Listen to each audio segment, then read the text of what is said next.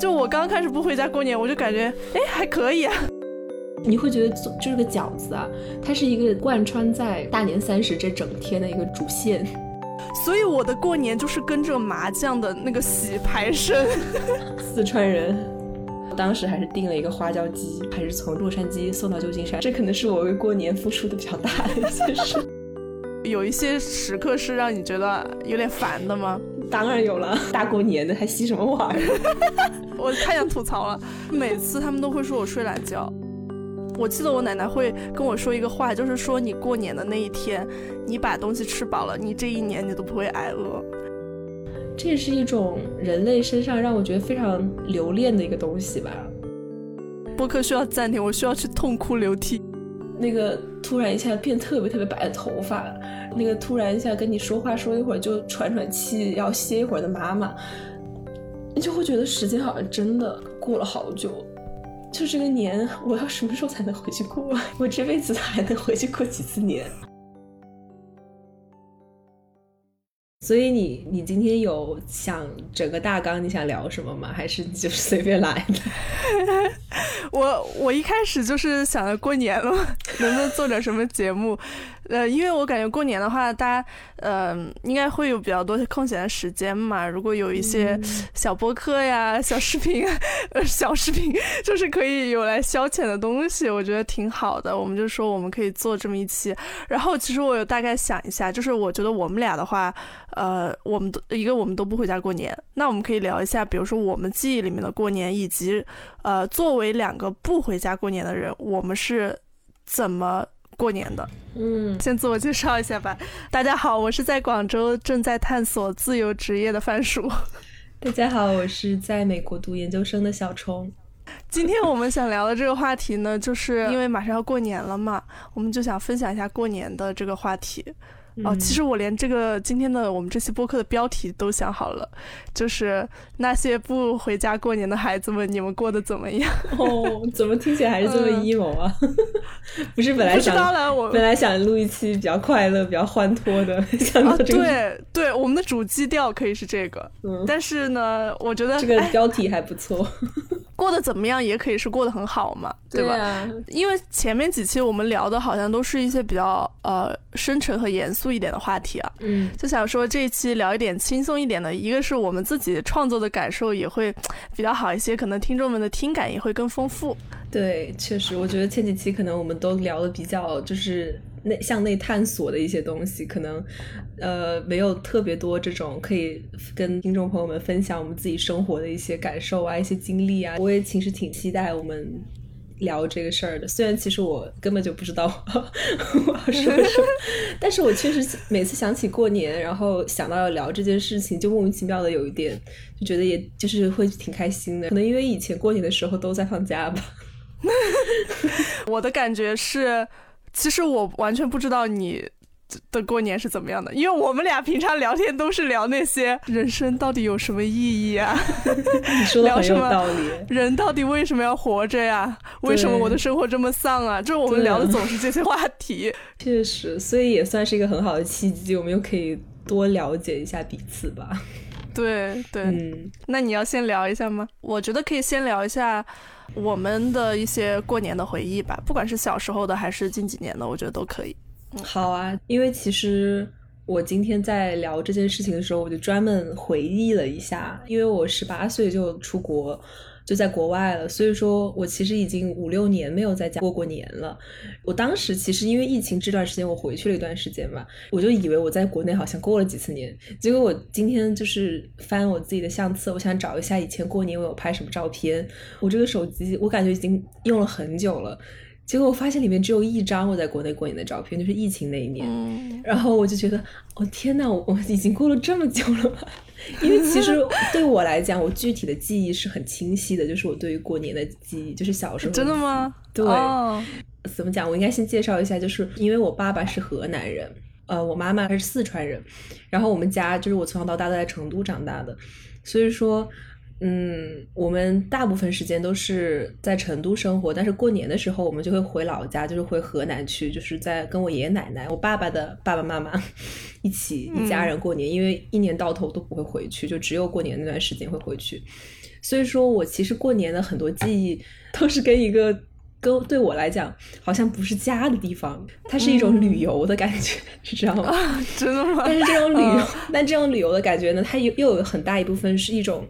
故乡的感觉，因为，嗯，再怎么讲，虽然我没有在那里生活过很长的时间，但是我很多非常亲近的我的爷爷奶奶，包括我的，呃，我爸爸的哥哥那些，就是我的大伯啊、大娘啊，他们也都对我特别好。每次回去就会觉得，虽然好像到外地去旅游了，但是你会觉得又是一家很亲近的人在欢迎你回家，然后都很期待你回来，因为你又是一年到头他们都见不到的人，所以每次回来就是感觉你就是家里的 家里的那种。就小福星、小公主，就是大家大家都会很开心。因为我其实差不多就是应该是从能我有记忆的时候吧，就是两三岁的时候到可能我的十七八岁的时候，都是每年都是会回河南过年的。然后因为河南跟成都又特别不一样，所以呢。就是每次回去你都可以看到雪，就它会下雪，但成都不会下雪，所以说其实我过年的记忆很多都还是很美好的，是一种很新奇的美好。你又会见到有很多很久没有见到的人，你会很清楚的体会到那种别人思念你的感觉。虽然我这个说起来很好笑啊，因为我确实很多时候就是那段时间都年纪比较小嘛，思乡啊这种情绪还没有生长出来，但是那个时候你就会感觉到家里那些。一年到头可能都不怎么联系的人，但是你回家看到他们，就还是觉得好亲近啊。因为我又是家里最小的那个孙孙女嘛，所以说就是哥哥姐姐也都是围着你陪你天天到处玩儿，然后嗯，他们对你好好。对，然后。回去的时候又能放鞭炮，成都应该是可能我十二三岁的时候不太能够在城市里放鞭炮、放烟花了。但是因为我我在河南是许昌，就是一个一个地级市吧，所以说他管的其实没有那么的严。然后我就记得我可能十十八九岁的时候回去都还能放鞭炮，因为我大伯他每次就可以在一个很奇怪的时间突然爆一大箱，他说：“虫儿，你猜这是什么东西？” 然后我 我小时候还不知道，我说是不是糖啊？然后我爸爸说比糖还好玩哦，然后我打开一看，我发现里面全是各种各样的烟花，各种各样的鞭炮，就特别特别好玩。我觉得我过年的三个对我来讲的关键词，第一个就是放鞭炮，嗯，第二个就是吃各种面食。哦，四川人其实。没有特别多吃面的习惯，就是虽然还是有很多面食啊，但是很多面条，但是面食其实没那么多，大家都更吃米饭更更平常一点。所以我每次回去就是个 碳水之都，就是每天就吃各种不一样的面，各种不一样的面食，眼花缭乱的，然后完全就是过年那个氛围，吃各种油馍，然后什么卷饼、煎馍，然后各种馍，然后还有很多很多炸的那种脆脆的那种小饼，就是都是年货吧，应该是对于河南人来。讲的年货就是这样子的，这个是我的第二个关键词。第三个关键词就是大白兔奶糖。整个过年有两个东西都是吃的。大白兔奶糖是这样子的，就是是我对我爷爷的一个回忆。就是我一直都是一个挺喜欢吃东西的小孩，然后，然后我也不知道是为什么，就是我已经具体的不太记得这个事情是怎么开始的了。反正就是从我有记忆开始，我每次回去，我爷爷都一定会带我去买大白兔奶糖。因为他就一直在告诉我，你很喜欢吃大白兔奶糖，就是我哦，你自己可能都不记得了。对，就是我自己都不记得我很爱吃这个东西了。但是因为我每次回去，他都一定会说，哦，对，我在那边，他们叫我果果，就是他们不会叫我虫儿。因为果果是我第一个小名，刚刚出生的时候他们叫果果，然后就每次都会说果果就最喜欢吃大白兔奶糖了，我今天要带你去吃大白兔奶糖。然后他真的就是我爷爷就会给我买特别特别多，然后我就一直不停的吃。但是其实那个时候你会觉得这件事情就是对你来讲就是一件很平常的事情，因为这个糖呢又不是什么很金贵的糖。这个事情呢，感觉每次回去都会发生，但是就是我这几年在国外就很久没有吃过这个东西了。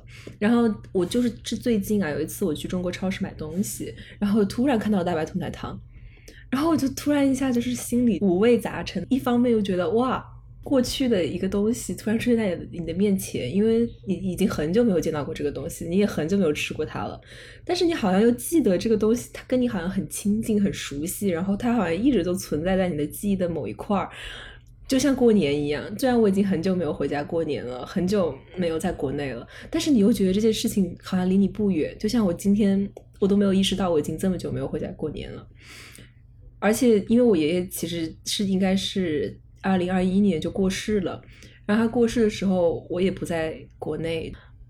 我我记得，反正应该是我当时回国最后见了他一面。当时他他也就是他也没有住院什么的，我们就是在家里。就是我爷爷，他其实是一个算是一个挺寡言的人，因为他年纪其实还蛮大了。然后他以前一直是那种特别板正的一个人，所以说他不是会那种就是很亲近，就是啊。虫儿不是果果，你过来。他小时候会啊，但是当我长大了以后，反而就是他耳朵也很不好，而且因为他讲的又是河南的方言，所以说其实很多时候我们两个人说话有点就是无法很顺利的沟通，都是我爸在旁边当个翻译官。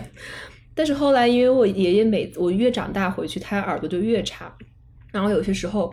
就是都是给他写字让他看我我最近哦，虫儿最近在哪里读书啊，在在干什么呀这样子，所以说等到我越来长大以后，我对爷爷的记忆其实没有那么的清楚。最明显的一个记忆就是这个大白兔奶糖，嗯，有很多时候他就一个人在那看报纸，我们一家人一起在那儿看电视啊，笑呵呵的时候，他都是在旁边默默的这样的一个人。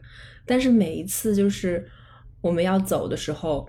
他一定会，就他也不会说什么，他一定会从那个家里陪我们走到楼下，因为没有电梯嘛，就是走楼梯。他会陪我们走到楼下，然后把我们送到那个最大门口那边，然后我们上车了，他就跟我们摆摆手，也不说什么，就开车，我们就走了。然后我就看他会站站那站了很久，直到我们就是可能看不到他了。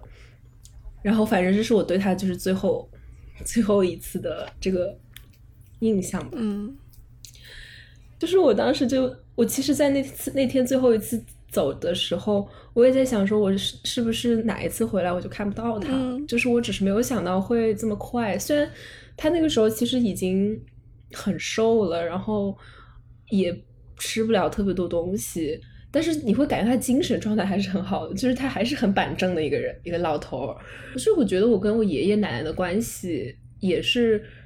很多时候都是跟过年相关的。印象里边，我的爷爷奶奶都是穿着冬装，就是不会穿夏天的衣服，因为很少会夏天回去。哇，这个点感觉确实是，对，就是一种好像一年只有这个时候他们是在你的记忆里边的，但是这个记忆又很重，就是因为它又是跟一年很重要的一个时刻在一起，然后。你跟他们分享的都是那些最团圆、最幸福的瞬间，而不是说，比如说你一天到晚在学校里面什么考不好啊，爷爷奶奶不在，你就不会。对，所以你想起他们，总是有一种，嗯，至少对我来讲还是很温暖的吧。虽然我们在一起的时间其实不算很长，然后过年的时候，当我真的长大到可以跟他们。好好讲话交流的时候，他们也有点老了，然后没有很多机会跟他们进行很多深度的这种交谈啊、沟通啊。但是我觉得他们在我心中还是占着很重很重的一个位置。就甚至是我当时我听到我爷爷去世的时候，就是那种悲伤，他都跟这种我对他们的记忆一样，他都不是那种成很大一片的那种悲伤，而他就是那种就是有一点发懵。是，就是突然一下，你可能在某一个瞬间，你就像这个奶糖一样，你就被它击中了。包括就是可能过年的时候，在包饺子的时候，我又突然会想到以前，以前跟他们一起包饺子的时候，这种时候吧，你会突然一下想到，这也是一种爱吧。他们对我的这种这种爱，我可能因为没有很多时间可以跟他们在一起，所以。有一些遗憾吧，是没有办法好好的去让他们看到，说，呃，你们的孙女其实现在也还过得挺好的，然后也还是像小时候一样，还是挺 活泼的。嗯，可能就是有一些这种遗憾吧。然后你也不知道说你最后一次见他们是什么时候，是哪一次。你刚刚那么讲述特别触动我的一点，你会因为一种画面的。重现，或者一种味觉的闪回，而重新思念到某个人。这个就是我们生活的一个非常细微，但是又非常动人的一个很美丽的细节。是的，对。哎，那那那你印象比较深刻的，就比如说。哎，我就我只是觉得我们应该抽离出这种氛围，因为有点有点悲伤。对对，是的，你抽，你抽。嗯，比如说你有没有呃让你印象比较深刻的其中一个美食，然后它的味道是什么样的呀？其实我记得我们那边过年啊，就是吃饺子，就是猛猛吃饺子。这个好像还真的跟成都有点不一样。对，你知道这个饺子它其实。这个味道不是 不是重点，重点是包它的这种过程。因为作为河南人嘛，所有的河南的人，包括可能我爸，就是不管是男性还是女性，他们骨子里都是对面食有一种莫名的这种。我能理解，我有一个河南室友。对他们之前就是我我那个河南室友，他在成都的时候，他就是一直疯狂的思念他们的面食，然后就说你们一定要到河河南河南来，我一定要请你们吃河南的面什么的。对，而且真的，我跟你讲，就是如果你没有去过，你确实也觉得。哎，就就就就这样吧，不就是面吗？但是你真的去了，你会发现他们真的太牛逼了，就是 真的吗？因为其实我本身在成都，我也不是试一下。对，就是我在成都，其实我也不是那么爱吃面食的人，因为就是小时候口味吃惯了成都菜嘛。结果一回去，我就整个人就是陷入这个面食 攻击，无法自拔。这个是一点，我觉得为什么他们面好吃的原因啊，是因为他们都会自己做面，嗯，就他们不会买那种现成的面，或者比如说包饺子，像我们成都人可能包饺子包抄手，都是你去买现成的什么馄饨皮儿，然后饺子皮儿，然后回去自己拌拌馅什么的。但是我们那边，你每次就是我记得大年三十的晚早上一早，可能五六点钟就看到我那个大娘，还有以前就年轻一点的时候，早一点的时候奶奶。会起来就是拿巨大一个，就是比四五个脸还大的一个盆子，然后放面，然后放水，就是在那儿和面，然后和了以后呢，你就要把它拿一个那种。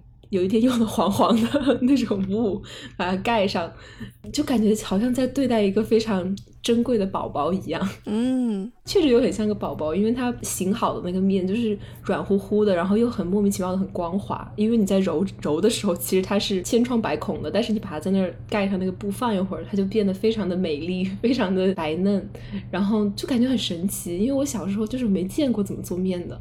然后我说哇，原来面面是这么做的。你会觉得做就是个饺子啊，它是一个贯穿在大年三十这整天的一个主线。大家好像所有的事情都是跟着饺子的时间节点来的。比如说我早上起床就是要去醒面和面，然后我们就大家去玩一会儿，玩一会儿，然后他说哦不行了，我得去又又去和一次，然后再去盖二发什么的，我不知道怎么说啊。就是他的是有时间节点的，然后再晚一点呢，他就说哦，现在该去捏剂子了，就是把它切成一块一块的那种小的，非常均匀。就是他们切的真的超级均匀，就是我感觉他们这个已经。已经不需要数学了，就是已经是他们的一个直觉和一个骨子里的一个，就你会看他们手起刀落，手起刀落，然后就出了出现非常多非常可爱，然后形状特别标准，就是跟那种机器做出来的那种小的面团，嗯，就是那种小的小的小的剂子，他们叫。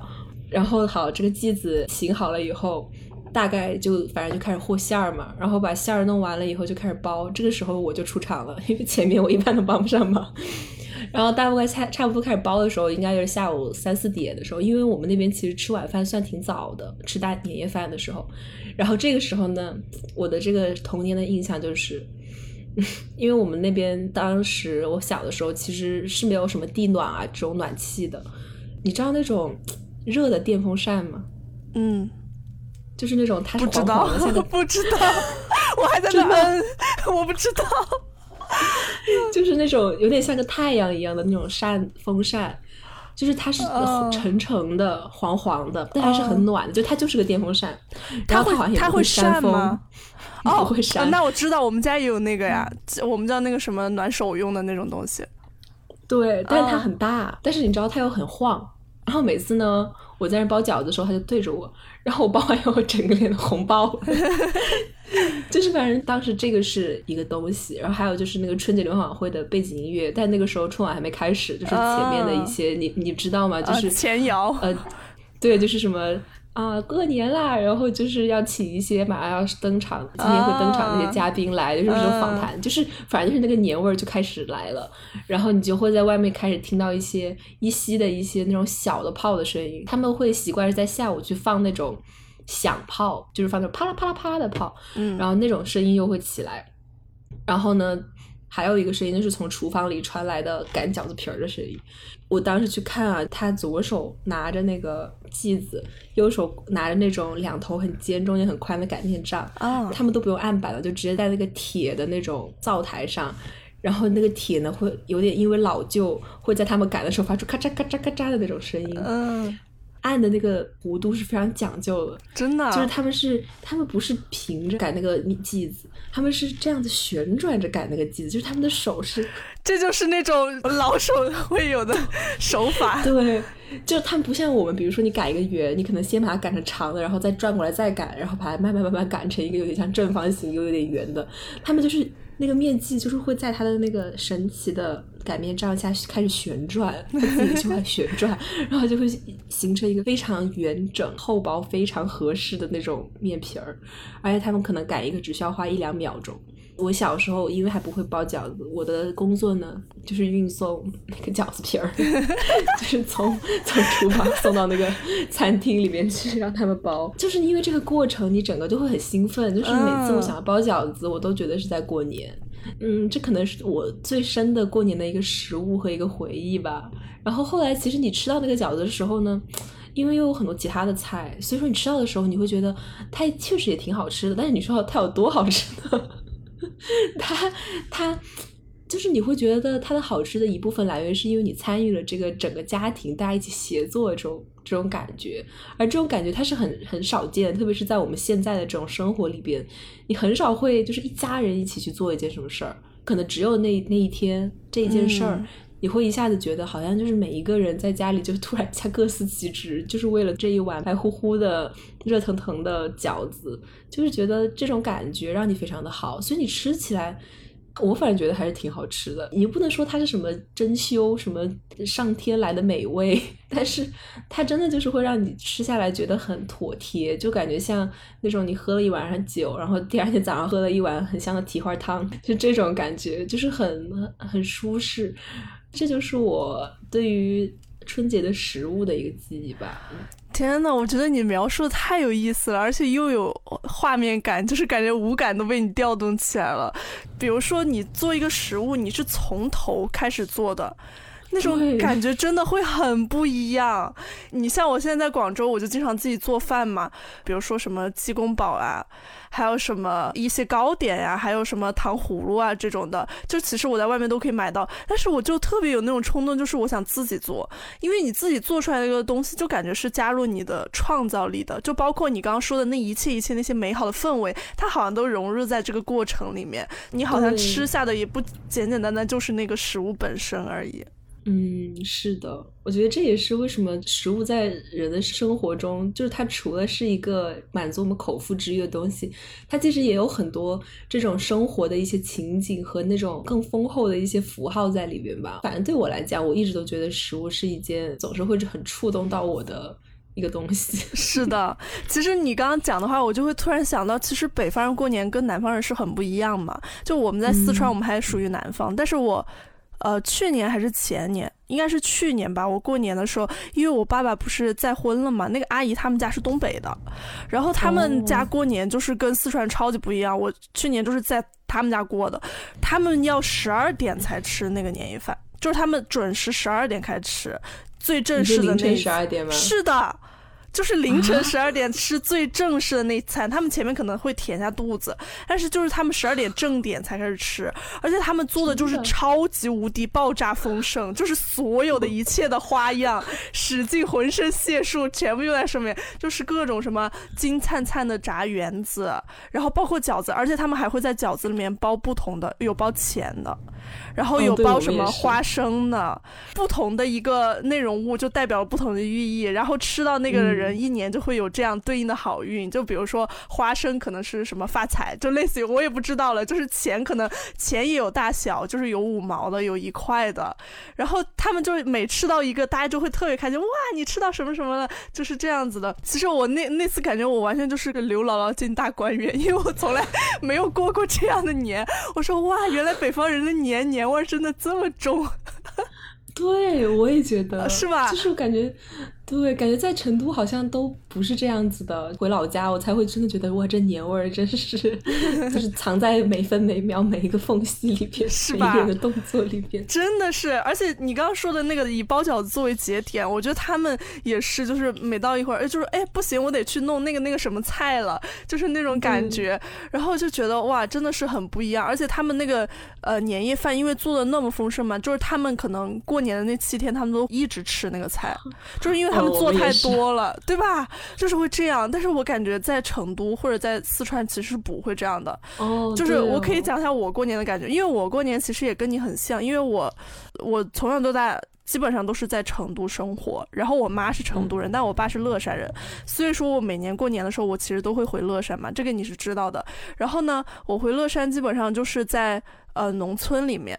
所以我的那个过年的记忆是跟农村的过年的那个记忆是挂钩的。你知道农村跟城市的那个温度是不一样的，农村会更冷。我一想到过年，我就觉得身上是凉凉的感觉。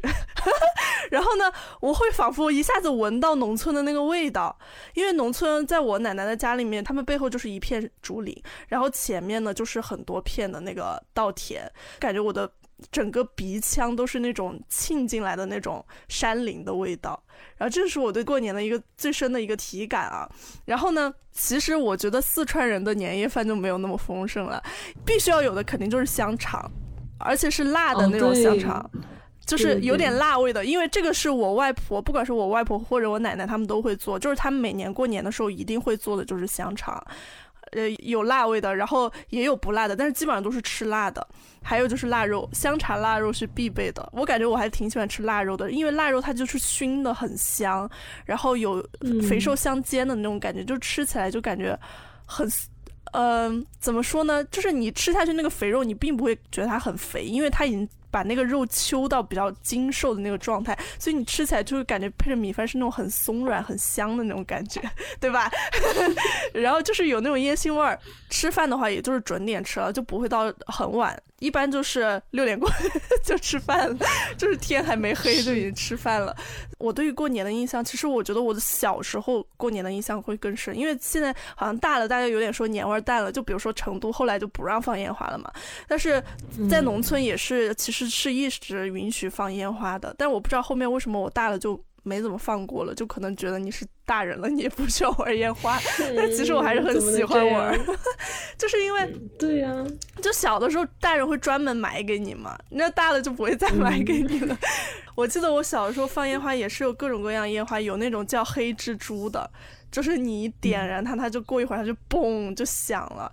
然后还有那种，嗯，在地上，然后它就会一下窜起来，像火树银花一样的那种烟花。然后还有你对，然后还有拿在手里面，它是绿色的那种，像我们现在理解的，比如说像迪士尼的那种放在天空中的大烟花，其实他们农村也会放，就是会一晚上会放各种各样的烟花，什么烟花都会放，还有那种银色的小棒也会放。呃，对对对，然后我记得他们那种最大的烟花，我爸每年他过年的时候他会买两个，然后一个就是可能在呃刚吃完饭过了一会儿天刚刚黑的时候放一次，还有一个就是到十二点了，真的跨过那一年了，就是迎来新的一年了，然后又会放一次。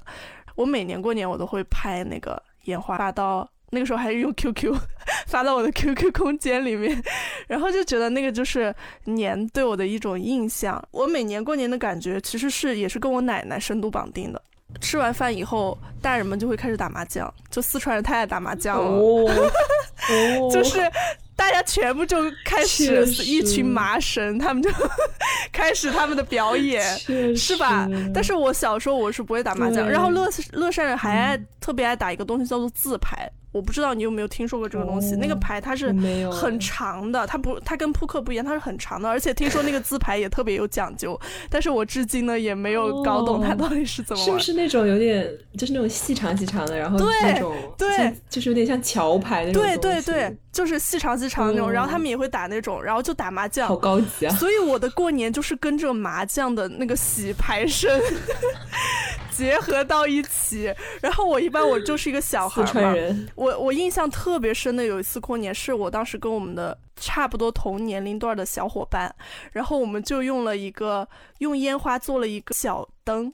好像是用橘子做的还是什么，就是做了一个小花灯，然后呢在里面放上、嗯。呃一一点小焰火，然后我们就围着那个农村的那个山林，因为农村的那些田它都是有小路的嘛，然后你就围着那个嗯。小路，就像巡游一样，然后在那个农村的乡间走，就是马上快要到十二点了，然后你就走来走去了。这是我印象特别深刻的一次过年，就是我现在我已经不记得是什么时候了，我不记得是我几岁的事情，但是那个。特别美好的那个童年印象一直在我的脑海里，就包括我们可能过年回家，我们会就是田里面有很多蝌蚪，然后我们会抓蝌蚪，然后养在瓶子里面。呃虽然我不提倡，小孩儿觉得好玩嘛。会拿砖头垒起一个小灶台，然后自己烧火，然后自己比如说做年夜饭给你吃，但是其实烧的就是一些什么野草啊、野花呀、之类的。哦，对对对对对，确实，我记得我记得也我小时候也干是吧过这种事，就像过家家一样，超可对爱。，然后就很好玩儿。然后我我觉得我的那个小时候过年记忆，它真的那个年味儿是很浓的。比如说你玩一会儿玩累了，你就会去看那个呃春节联欢晚会嘛。我经常都是跟我 奶奶一起看，然后因为我一年到头也很少回去看一次我奶奶，但其实我小时候是我奶奶呃。带过我很长一段时间，所以我对他的感情很深。所以说呢，那、那个时候我就会抱着他一起看春节联欢晚会。快到十二点的时候，我们就会有点困了。小时候觉得很开心的一点就是，好像每到过年那个时候，我就可以熬夜，就是我可以等到一两点再睡觉。嗯，对对对对对，是的。快到十二点的时候，我奶奶就会端一盆特别烫的水来给我洗脚，因为像农村他们是、哦。那个时候是没有热水器的，他们都是用火烧水，所以说那个水就特别烫，然后就用那个很烫很烫的水来烫脚，然后很舒服。乐山人还有个特别爱在过年的时候吃的东西叫做叶儿粑，我不知道你吃过没有？哦，你吃过没有？我吃过，好好吃对呀。它就是很好吃。然后他们会自己做，就是那个叶儿粑，呃，可能没吃过的听众朋友不知道，就是叶儿粑，它是外面是用叶子包起来的，然后里面就很。Q 的那种口感是是应该是用糯米做的吧？就是那种你一咬下去，它就会呃跟跟着弹牙，就是跟着变形的那种，就很很好吃。然后最里面装的是肉馅儿，呃，反正我觉得是挺好吃的。然后我奶奶就会给我吃，我记得整个晚上她会一直问我饿不饿。因为你像老人就是会这样子的，就是吃完年夜饭，明明年夜饭你可能已经吃了两碗饭了，就已经很饱很饱了，就是 也挺多菜的，但是他一整个晚上都会问你饿不饿，呃，就是说，呃，还有今天晚上剩的一些卤菜你要不要吃，或者过一会儿就会拿一个一二八说，哎，你你来吃点这个一二八吧，然后过一会儿又会问你，哎，他们买了这个零食你要不要吃，就一整个晚上就他就一直在问我要不要吃要不要吃那个，所以我每年过年真的到晚上睡觉那会儿，我一直都是很饱很饱的一个状态。我本身也是一个很贪吃的小孩儿，就是我也抵抗不住，就很搞笑。又太好吃了，那个对，然后我记得我奶奶会跟我说一个话，就是说你过年的那一天，你把东西吃饱了，你这一年你都不会挨饿。都就是一种对很朴素的哦愿望和祝愿吧，就是很嗯美好的，在我的记忆里面。大一点了，就是大家有也会说，感觉年味儿淡了呀什么的。可能一方面是可能没有办法放烟花呀。我去年啊，其实过年是先在成都过的。哇，那不能说是年味儿淡了，那是一点儿年 味都没有。有对。，一方面你这个城市，你呃，像一些比较大的城市，它一般过年的时候，呃城市的人就会少很多。就比如说你在成都的时候，你会感觉成都一下子变得很空旷。但是我觉得嗯总体来说，我对年的印象都还是很好的，然后也觉得就是过年是一件很有意思的事情，特别是呃，我记得我高考那一年吧，我对年的印象就是，我高考之前我是到乐山附近的一个文庙去拜了那个呃叫什么？对不起，这拜了孔夫子，呃，或者是拜了佛祖吧，类似于就是拜了很多。你高考完了，你就要去还愿嘛，所以那一年的大年初一我就去还愿了。所以我就感觉年年节这个东西，它仿佛是跟最深的一种对生活的期盼，它好像是挂钩在一起的。对，嗯，对，是一种很美好的祝福，就是总觉得在这个时刻，你就可以去对新的一年做。就是做一些期许，去把你平时可能你都不会去意识到的东西，你就会重新在心里面就是想一遍哦，我今年要这样，我今年要那样，我希望今年就大家都会抱这种非常美好的愿望去度过这个年，然后去走向新的一年。我觉得这种感觉也是过年独一无二的时候你才会有的这种情对，而且我记得我还有一个特别期盼过年的原因，就是可以拿红包。天呐，我都没有意识到，我都长到这么大，已经没有红包拿了。就是我，你知道，我去年我大概走了一圈亲戚，我就收了一两个红包吧，因为我已经大了，我已经不配了。但是我记得我小的时候，就是红包对于我来说是一笔巨款，因为我会，比如说把我妈这边的亲戚，还有把我爸那边的亲戚啊，还有什么叔叔阿姨，全部都走一遍。就拿到一笔钱以后，我就想是，哎，我这笔钱就是我过完这个年之后，我就会拿去干嘛干嘛，就是我会有一笔对这笔钱的计划，比如说要。狠狠消费一把或者什么样？现在虽然也不知道花到哪里去了，但是记得当时那个感觉是很好。嗯，是的。你说到这个压岁钱，我真的就是因为我小时候是跟我姐姐在一起生活嘛。就是我堂姐，因为我们俩都是家里最小的那个一辈，每年我记得特别清楚，就是至少是从我大概上初中以后开始吧，我们每次拿了红包，就是大年三十还没有到零点的时候，就看春晚看到一半，我们俩就默默的跑到我们家楼上去，他在他的床上把我的钱包，把我们的那个，把我们的红包就一一铺开，然后我们觉得天呐，好幸福啊，我们居然拥有了这么多财产，我们往哪花？然后我当时在想，我要买特别多的。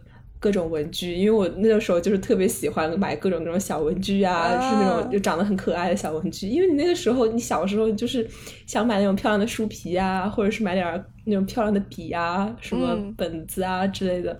然后我姐姐说我要去买这个衣服那个衣服，然后还有我要去充什么 QQ 会员，就是反正当时笑死我了，QQ 会员好久远的记忆。对啊，就是我要去充黄钻、红钻。因为你小时候你又不赚钱，在我的感觉里面，我小时候是没有很具体的把钱拿到自己手上花的感觉，嗯，就是每次你拿到那个 红包的时候，你就觉得自己变成个大人了，我也不知道为什么，就突然觉得哎，我有一笔钱可以花了，我就成大人了，就真的很好玩儿，嗯，好可爱啊。那个时候乐山在一个叫什么广场，应该是乐山很出名的一个广场，他们会放孔明灯。哦，然后我放过两次孔明灯，但是现在好像都没有了。就是那个时候会有，对，那个时候你就可以在上面写一些什么东西，就放孔明灯，而且是大家一起放，是很美的。就是你看过那个迪士尼的一些动画里面，它就那个长发公主，对，长发公主，我以前好喜欢看那个动画片，我也是，就会整个天幕都是那个孔明灯，觉得哇，好美。现在会有一些统一的什么灯会呀。哦，像广州会有花卉哦。我今年在广州，我就看哇，原来这么多地方会有那种花市，就是专门过年的时候开放的花市。但成都是没有的，可能因为广州它就是花城嘛，嗯，所以说他就会专门开放这种花市，我觉得也很有意思。我还没有去逛呢，快去快去，这几天可以去逛一下。对。天呐，我刚刚听你讲你在农村的过年的这些记忆，我真的觉得好，就是好美啊！因为，嗯，你想，就是你在城里，你真的很难去感受到那种夜晚就是黑的一片，就是彻头彻尾的黑。但是你在那里边，你那一间房子，大家都很开心在里边，很温暖。然后包括你闻到那些味道，就是那个竹子的那种。味道，还有这种青草的香气，包括你提着那个小灯，在那种黑黑的那种小路上，大家一起走，然后还有你说的，就是你在那个过家家，就点那种小小灶台，我真的觉得，就是你小时候怎么能找出这么多好玩的东西？你感觉长大了以后回想起来，会觉得小时候真的干了好多，就是你现在想起来还挺蠢的事儿，但是你会觉得真的，就是你当时真的是乐在其中，而且你真的觉得太好玩了。对。我现在想到那些事儿，我才觉得无比的充满了乐趣。可是我就是也做不出那样的行动的。对，就是你刚刚一下让我想到，就是小孩子的世界为什么可以那么的有趣和好玩？真的太有意思了。而且你知道，像农村那个天空嘛，黑麻麻的，是真的很黑的，因为不像城市，城市会有灯光，会有什么光污染之类的，但农村真的黑了，就是彻底黑了。而且农农村的天跟城市的天也是不一样的，我就感觉农村的天特别低，而且我会在农村的天上看到比城市多得多的星星。对，我不知道是因为没有污染还是云层嗯比较少的原因，肯定都有。我觉得有时候会在那个院坝底下烫脚，一边烫脚一边抬头看着那个星空，就觉得真的特别美，幸福。对，是的，很美很漂亮的。看天的时候，你会哎这儿又有一颗星星，哎那儿有一颗星星，就觉得很有意思。就是那一瞬间，我就觉得我可以原谅农村的厕所。我懂你，它确实就是很原生态吧，感觉。嗯。就是你看星星，真的就是我感觉啊，我每次看星星，就是我一没有认真看的时候，我觉得好像只有几颗。但当你真的很认真看的时候，你就会发现满天都是星星。是的。时候你就会开始惊叹，说怎么有这么多星星啊？这种很细微的感受，但是它真的就是你觉得，它真的可以打到就你心里很深的那个地方，你就觉得。好像不需要什么东西，我能抬头看到的东西就已经这么的精彩了。是的，是的，我觉得我的乡愁源于这些东西，它是不是一个具体的某一个物件，而是一个整体性的一种感觉，一种味道。总是想到时候，你心里会有一种酸酸的感觉。对。但是你每次想起来，其实有些时候你也会觉得很温暖。就是你突然想到，比如说在你很累啊、很迷茫啊，你在成年以后或者你长大也回不到家乡去过年的时候，但是你的记忆里边的那些，它好像就已经融到你身体里边那种气味也好、氛围也好、那种光线的亮度也好，就这种很细节、很细小的这种感官的这种记忆，它好像就非常清晰的刻在了你的脑子的某一个地方。就在你很难受的时候，它好像突然可以支撑你一下，就是那个温暖，它不是那种很巨大的什么一个东西，但是它好像真的就很坚实，就在那儿。想起它来，好像你就可以找到一点点那种很窝心的感觉。对，看似好像那些东西，呃，我们好像都已经忘了，或者它离我们很遥远，但你会发现，它其实好像就融住在我们身体的某一个小。地方，只是我们有时候没有发现它，然后某一个瞬间，你就突然会发现，哦，原来我身上还有这么一小块地方是属于那里的，这个 本身就已经让人觉得很奇妙了。嗯，是的。然后你刚刚讲到说那个腊肠，哦天哪，这个腊肠真的就是。我小时候，因为虽然我大年二十九，然后到可能大年初四、初五都在河南过嘛，但是大部分过年前的一个月叫什么过腊八就是年，后面那段时间就在我比较小的时候，我是跟我姥姥姥爷一起住的，所以说那段时间对我的印象就是腊肠。我姥爷他是自己会灌腊肠的，他会什么清清早八晨起来到菜市场，然后去挑那种上等猪肉，然后挑完上等猪肉以后，然后就去找那种，因为他那种灌腊肠的，好像一年就只有春节那段时间会开，他去找一家专门那种灌腊肠的店儿，然后就跑到那里去，哐哐哐灌一大堆腊肠，然后那个腊肠真的就是你从。它灌好的那一天，然后开始风干，好风干到你可以吃了，你可以吃一年，就吃到第二年，甚至吃到第三年，腊肠还还是在。对，真的就是，而且就是你每次可能就比如说你在年终突然有一天开始吃腊肠了，你说哎又在过年啊，就这种感觉。我反正我们家是一年到头都有那个香肠的，它好像就是你 桌上的一个小菜。就像韩国人就总是会吃那个辣白菜一样，就是四川人桌上就总是会有那个腊肠。对，而且你知道，就是我们家那个腊肠，它是挂在那个洗，就是晾衣服的地方的。所以我每次，对对对，然后每次上去晾衣服，好像都是腊肠。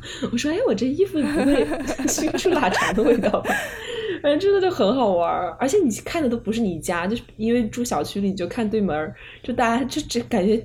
那一栋楼就全是挂着腊 肠，就 说哦，原来成都人对腊肠有这么这么这么强大的痴迷。对呀，我外婆她有时候甚至会自己灌，她说她自己买那个肠衣，然后把那个肉灌进去，然后那个腊肠它是一节一节的嘛，然后你需要给它系绳子，就是很多也会自己做，然后呢就把那个腊肠呃用晾衣杆就挂在外面，然后下面甚至会弄一些就是他会做辣椒油，或者是那种会做辣椒酱、豆瓣酱，然后就拿一个巨大的盆放在那个阳台下面，就上面就是腊肠，下面就是 一盆子一盆子的辣椒酱，熏的香的东西，就是对，这就是我的记忆里面，就是我觉得我外婆还是一个很心灵手巧的人，就是她经常会做一些这样的东西，做辣椒酱，然后做，呃，还会在外面采那种呃。茼蒿的野菜，然后给我们做那种茼蒿馍馍吃。天呐，感觉应该超好吃，就是这种新鲜的，地上刚刚摘起来的，然后直接做饭了那种，最最好吃。就是很家常，就是那种家的味道，然后会给我们做很多。我觉得我对年节就是这样的印象，然后包括我，呃，其实。今年就是没有回家过年嘛，但其实我觉得我严格意义上来说也不算没有回家过年，我其实错峰过年。就我前段时间不是去川西旅游了一次嘛，然后就顺便回家了，我其实就把那个当做是过年了，虽然还没有正式的开始过年。哦。那一次回家就也带回来了我外婆做的辣的香肠和不辣的香肠，那你现在还带了？家里还有？有啊，有啊，太幸福了。哦天呐，那肯定超好吃。对，而且你你知道，因为我跟我男朋友住一起嘛，我们两个年轻人有的时候就觉得，哎，起太晚了，懒得做饭了，你就直接做一个饭，然后把这个腊肠弄到那个饭里面去一蒸，然后再随便配两个什么，呃，就是超市里买的什么金针菇酱啊，就是一餐饭了，就是很撇脱，哦，对，就是很方便，真的，而且又很好吃。对呀，对，他帮我们解决了好多顿饭。对你刚刚讲到说，就是这种长辈会让你带东西回去的这种东西，我又想到，突然想到我在河南还有一个食物，应该是特别特别的，叫做烙馍，你知道吗？我不知道，我没吃过。就是烙馍这个东西，它其实有点像，就是个卷饼，嗯，就像一个大的那种煎饼的那种馍，但是它是那种很软的皮，然后呢也比较薄，所以它里边可以夹一切，就是你可以把很多是不管不管是什么卤牛肉啊，什么。什么各种你剩的剩饭剩菜啊，就是你夹里边，然后你就包着吃，就是就是这样。肉夹馍吗？不是肉夹馍，它是很薄的那种面，它是很大的一张饼，然后很薄很薄，就是用那种炕，然后把它炕出来的。然后这个东西就是我奶奶她最喜欢做的东西。然后每一年就是我们过年的时候，就回家，她都会给我们抱一大堆烙馍回去。每次我们从河南回家以后，我们到落地成都以后吃的晚餐就是烙馍，就是烙馍夹我们家剩下的所有的这种冰箱里的菜。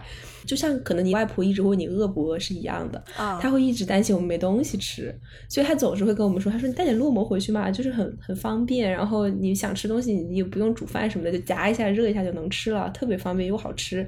然后她以前手脚很利落的时候，她就会做特别多，在我们走之前的那天早上，她就专门很早起来就是摞一堆，然后给我们带回去吃。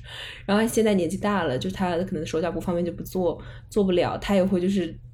派我爷爷 到外面去买一堆烙馍，就是给我们带回来。其实你心里知道，说带这么多你也吃不完，因为很多时候我们的烙馍带回家我们就忘记了嘛，因为你确实也不会每天顿顿都吃。然后都能放很久，不像腊肠什么的，因为它烟熏过嘛，所以说可能过一段时间就发霉了呀，或者你冻着冻着它就冻得太硬了就扔了什么的。但是每年回去，他们还是非常的执意要给我们带很多很多回去，包括就是把饺子剩了的饺子给我们煎了，给我们煎好的饺子然后带回去。但我小时候没感觉啊，就是可能稍微大一点点，我就会觉得怎么每次带这么多又吃不完，就这种感觉。但是后来你就想到，这就是一种爱吧，就是那种那个年纪的人，他们不知道要怎么去表达了，那他们也不可能天天抓着你抱着你说啊我爱你，我好想你啊，就是他们好像没有，他们的这种表达好像就是通过这种让你吃饱，他们觉得自己在他乡的孩子可以有自己家家乡的那个味道可以吃，我觉得这可能就是他们。表达这种爱和他对你的挂念的这种方式吧，对，是的，我越来越能理解像你说的那种长辈他的这种感觉啊，因为其实我现在自己做饭就比较多了，我就会发现，呃，我很愿意为我爱的人去做饭吃，就比如说。我有朋友来我家，我就说我一定要给你做一顿好吃的，我不会选择外面说我们去哪个哪个好吃的餐馆，我就说你来我家，我做饭给你吃，因为我就是觉得，如果我很。喜欢这个人，或者我很想表达我的感谢给这个人的话，我就觉得做饭好像是我最愿意的方式，就是我我把我跟你在一起的这种快乐，好像都融入在这个菜里面。嗯，我不觉得这个是一件累的事情，我就觉得我愿意，我想做。就他可能会说，哎呀，你别那么辛苦了，我帮你怎么怎么样，我就会说不用，我自己来，因为我觉得这个就是一件让我很享受的事，然后我不会觉得它很累。但是天天做菜自己吃又是另外一回事儿，包括就是说，我觉得一个游子啊，他在外面他能吃到自己家乡的味道，他真的是一件就是很珍贵的事情，就真的就是很珍贵的事情。因为比如说像我的话，我在广州，我其实很少能吃到就是很正宗的四川的味道，但是我妈她给我拿的辣椒油，她给我拿的这些香肠腊肉。就是四川的味道呀，就是我以前没有觉得我有多思乡，可是我发现我在广州，虽然广州的很多吃的也确实太好吃了，但是呢，我也会经常忍不住就是要去吃辣的，就是要去吃四川的东西，这个是好像刻在我 DNA 里面的一个东西，然后我有时候都没有意识到，然后反而是我身边的人跟我讲说，哦，好像你在找吃的时候，你还是在找川菜，我才意识到，哦，原来我。这一块，至少我的味蕾是非常的想念四川的。是的，你刚刚讲这个，就是我就想起来，因为我也是在国外待了五五六年，然后我就会发现，因为其实我之前在成都的时候，我并没有觉得我是一个特别爱吃川菜的人。我小时候可能家里都是吃家常菜嘛，我也没有觉得我特别爱吃辣，特别是在成都，你也知道我是属于那种不太能吃辣的类型，而且反而我在国内的时候，可能我经常会去吃各种什么西餐啊，那种奇奇怪怪的洋玩意儿。然后我当时出国的时候，我就会想，哎，也挺好的嘛，反正我本来也爱吃西餐。结果出来可能待了一年两年，我这个四川之魂就开始觉醒，就是我整个人就是突然从某一段时间开始不爱出去吃饭了，在小红书上研究各种四川菜谱。对我也是。一开始可能只是觉得，就是说你在国外待久了，可能想想想家了吧。但你开始做饭，你一开始吃这个家里的味道，你就是停不下来了。觉得这些地方的菜就是像怎么说呢？你吃一两次可以，但是你一直吃，觉得你的这个精神状态会有点下滑。当你真的吃到就是你家乡那个味道的时候，你真的就就觉得好像哪心里有一个大石头就落地了那种感觉。对，就是好像有一种回到我的安全区的感觉。对，而且你知道，就是我前段时间我就尝试了一个我小时候一直觉得很难做的菜，就是粉蒸肉。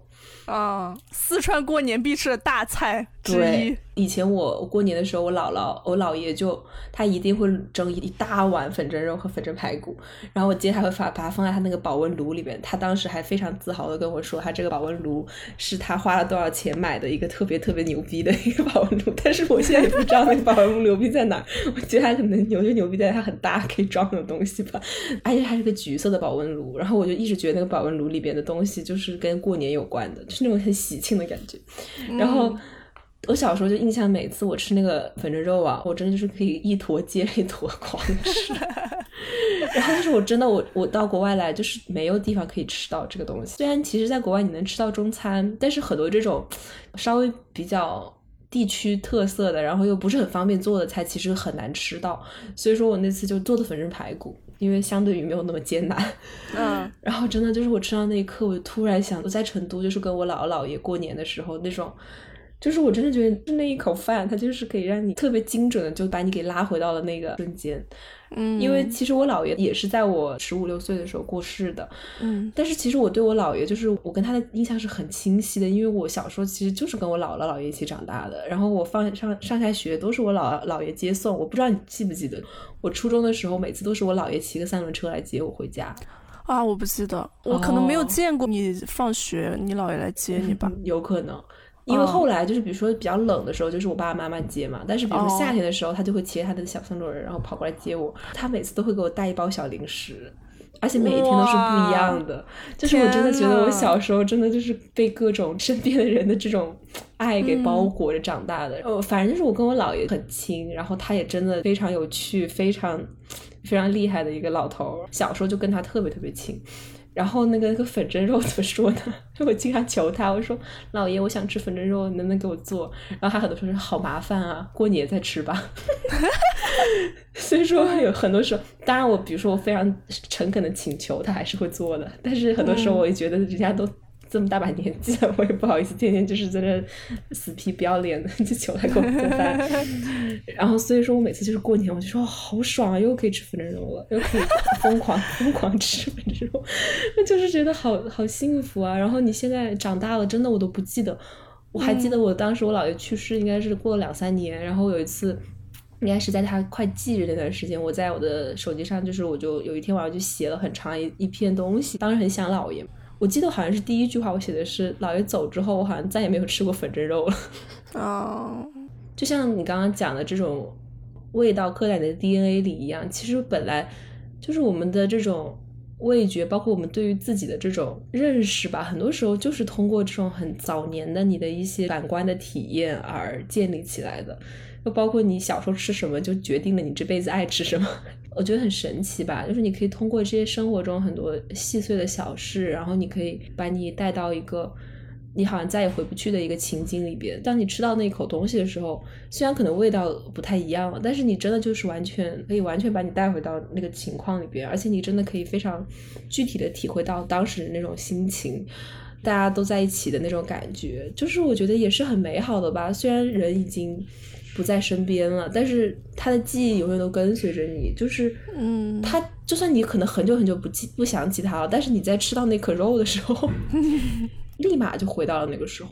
这也是一种人类身上让我觉得非常留恋的一个东西吧。我就想起来之前我看那个电视里面，他们就说人身上最难以被任何东西替代的就是乡愁。可能过年真的对于很多人来讲，至少对于我们来讲吧，我觉得就是那种故乡的感觉。家乡的味道，嗯，那些家乡的人，就是那些很普通的面孔，那些你不是觉得说他们，呃，干了什么惊天动地的大事儿，你觉得他们很好，而真的就是这种很具体的小事儿，他他在小时候滋养着你，他给你带来的那些触动，他其实真的就是在你血液里边流淌到今天，他仍旧是在滋养着你的，你小时候可能都意识不到，他真的好像反正至少是给我带来了很多很多的这种力量吧。嗯，对，我感觉你的过年记忆真的好美好啊，也有很不美好的东西。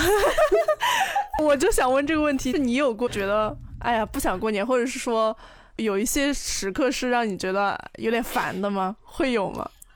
当然有了。我反正我感觉就是我被迫要认各种亲戚，然后一个一个叫那种名字的时候。原来你的 I 人属性从小就已经发达了。对呀，我真的是 I 人属性大爆发。这几次我还在想呢，我说前几次录播课就像刚认识一个新的人一样。对面的听众朋友就是我们刚认识的新的人，我是很扭捏、很拘谨的，就感觉一直到今天可能第五期了，觉得稍微稍微放开了一点，好像跟一个人好像见过几面了，就是会自如一些。你知道我很搞笑的，包括我自媒体录那个视频，我都是。看一会儿那个镜头，我就要看一眼旁边，让我没有办法直视镜头。好了，扯远了，可以继续讲，就是说你会不会有什么觉得这种时候，或者类似的？我我我我小时候怎么说？其实我从小到大，我性格变化还是蛮大的。我小时候其实不是那种特别 I 的人。就是我小时候其实挺社牛的，真的，因为我小时候长得属于那种圆嘟嘟的，就是大家都感觉就觉得这小孩很喜庆的那种感觉，感觉就是所有人见你都是，哎呀，虫儿又来啦，就是这种感觉。然后每次看到他们，你也就是哈哈哈，就是那些性格，因为就大人就喜欢这种性格很好的小孩嘛，天天在那傻乐。但我可能记忆有差哈，至少我小时候我的印象我里面是这样。我小时候过年不是不太开心吧，就是有一些不太快乐的瞬间。因为你一直随时都跟大人待在一起啊，所以说你总是会被大人骂。真的假的？过年了都还要被骂？对，那你小时候都还好，你可能到了什么初中啊，就是特别是初中、高中的时候，你就会容易被骂。第一个呢，就是你又仿佛变成一个稍微成熟一点的人，但是你其实心里还是个小孩儿，所以你做很多事情呢，你就做的就是，比如说像我妈。她是一个特别特别能干的人，就做家务啊，然后包括他做事儿就是雷厉风行，完全不拖泥带水，就是一个行动派。但他很好的就是他小时候很愿意让我去做各种事情，虽然他其实已经可以做很多事儿了，但他就是可能想培养我的一些这种做事儿能力吧。他就会说：“说你去把碗洗了。”这个让我去洗碗本身就是有点烦了，因为你就觉得大过大过年的还洗什么碗？是啊，是啊，是对这个事情，我觉得哎，没关系，就去洗吧。至少我想做一个孝顺的孩子，我就去洗洗吧。就毕竟大家都这么辛苦，就只是去传递一下这个饺子皮儿，其他我也不干啥，对吧？好，我就去洗碗。然后每次洗了碗就要被骂，为什么永远都洗不干净？不是洗不干净，就是其实我觉得我洗的很干净了，但是因为我妈呢，她就是这个特做事儿特别特别细致的人，哦她一定会找到我的把柄。就比如说，就是我每一次洗碗，我记得我当时的这种心境啊，是我觉得我是在打怪，啊，我会失败很多次，就是我每次失败都会挨骂，然后每次挨骂呢都会骂到不一样的点上，比如说今天是你洗碗了没有把碗擦干净就放回去了，好，这是一个挨骂的。然后我第二次我就记得我要把碗擦干净了，我就以为哎我这次挺好的，然后我就非常的自豪，妈妈我洗完碗了，然后他就开始过来看一眼，就开始骂，他说你这次水槽怎么没有清理？然后好，我把水槽清理了。然后下一次他就说：“你水槽清理了，你要把它擦干净啊！” 天呐，我觉得你好懂事啊！没有，小小年纪就要就要经受这种没有。但其实我小时候做家务，我妈是会给我零花钱的。哦。对，但是过年的那段时间好像就没有，就是过年就大家就打火干事儿吧，就不要想钱不钱的了。但我小时候在家，比如说我洗个碗可能是什么五块钱，然后拖个地是什么十块钱，就这样子。嗯，还是有奖惩机制的嘛，还是一个很好的教育手段。但是小时候就是因为你其他时候你也没有天天跟爸爸妈妈待在一起嘛，他们也不怎么容易挑你的茬儿，然后包括什么我过年的时候还有一个让我很烦的点啊。就是你大年初一的早上，你永远都睡不了懒觉，因为早上四点钟的时候，外面就开始噼里啪啦崩隆。对，这个我也深有感触。他们就会到我的床旁边来把我叫醒，真的是噩梦。我这个我我太想吐槽了，就是每次他们都会说我睡懒觉。我们家的一些亲戚。他们就会领着另外一些来我们家的亲戚，因为每年大年初一，我不知道为什么，反正都是我奶奶他们家这边设宴款待，他们就会领着各种说，哎，谁谁家的小孩都来了，都人家都穿好衣服走了那么远，都到到这边来了，你还在睡觉？我靠，怎么了？我睡个觉怎么了？我惹谁了？我就这样睡着睡着，我就被这样吵醒，就你要把我从床上挖起来。就很难过，太搞笑了，我我完全懂你。然后他们会向所有人宣扬，就是我就是一个很懒的人，太讨厌了，完蛋了。原来你现在有些时候一天到晚说自己懒，就是那个时候被别人说的。对，我就被说就不懒，你被被别人骂了，然后你觉得那那懒就懒吧，我就是个懒人，然后就把这个懒贯彻。对，我其实都算好的了，我都不是被别人人工攻击的，我是被物理攻击的。天都没亮啊，你想，然后这个炸可以炸到中午十二点，一直不间断，就这家放完放那家，那家放完这家又开始放，然后又下一家开始放。很多时候就是我就问妈妈，我说妈妈，我就有些时候刚睡醒，妈妈你可不可以教他们把鞭炮关了呀？你也太可爱了，因为就很小嘛，这就是我过年的时候觉得。这第一个就是家里人，就大家待一起太久了，相看两厌。然后第二个就是炮竹声中无法睡到懒觉。我感觉农村好像也会一直放鞭炮，但是不会从那么早就开始放，可能吃中午吃饭才开始放。就好一点，是或者可能因为你们比较宽吧，就是比较宽敞，大家放鞭炮也不会在你耳边放。是的，我记得那个时候他们有一些那个炮放完了，那些小孩还会去捡，就是有一些炮他没有放到，你知不知道？就是他燃到那里，他没有那个炮没有爆，是很危险。但真的有特别小男孩吧，他们就会去捡那些没有燃起来的炮，然后再拿来玩什么的。我天呐，真的好吓！你小时候玩摔炮吗？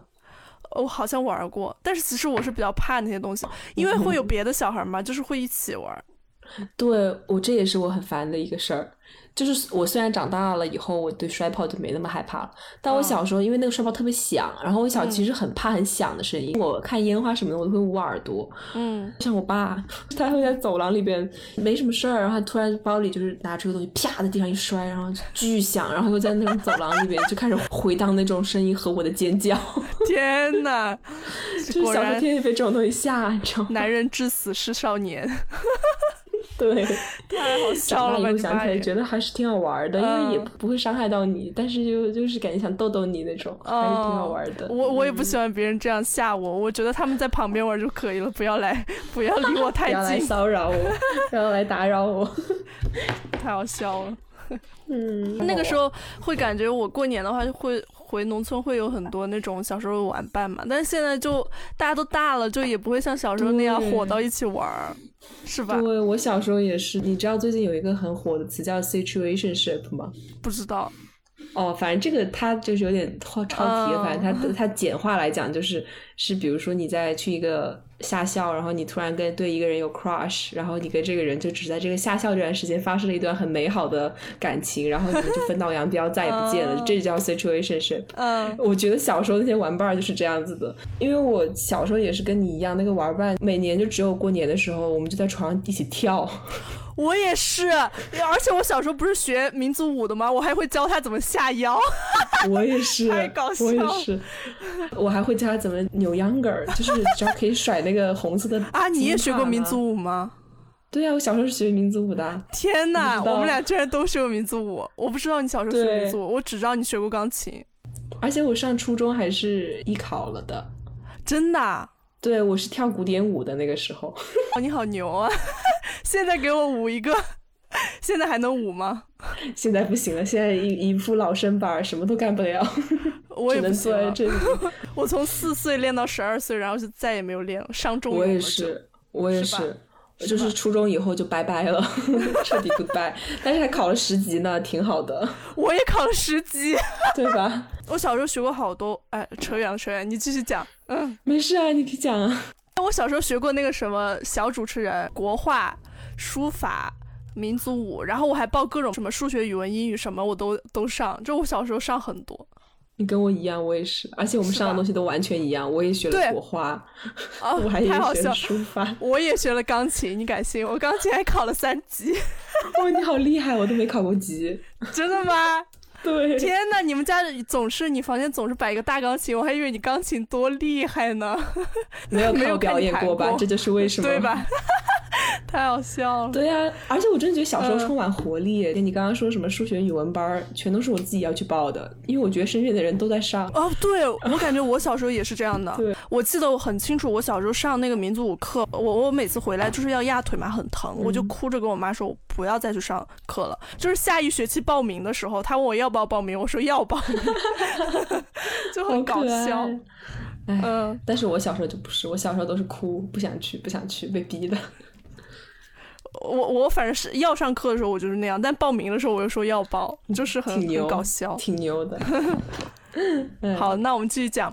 其实你刚刚说到一个东西，有一个很神奇的地方在于啊，就虽然说现在“亲戚”这个词，“走亲戚”这个词，普遍大家网上。其实吐槽蛮多的，我看，嗯，但是你刚刚讲到亲戚的时候，你会说你每次去的时候，好像你觉得他们都很思念你，我就会让我想到我其实也是这样的，就是我每次那些亲戚其实都是逢年过节，可能一年到头就见一两次吧，可是他们每次见到你，我不知道为什么他对你很亲切。对我感觉他是把你当自己人的，嗯，就是我每次觉得这个事情其实我很想不通，但是我又觉得很神奇的一点，像我们上一辈的人，他们会有比较强的这种家族观念，其实也是跟我们现在年轻人这种逢年过节的感受是很不一样的。因为如果是我的话，我可能只把我最直系的亲属。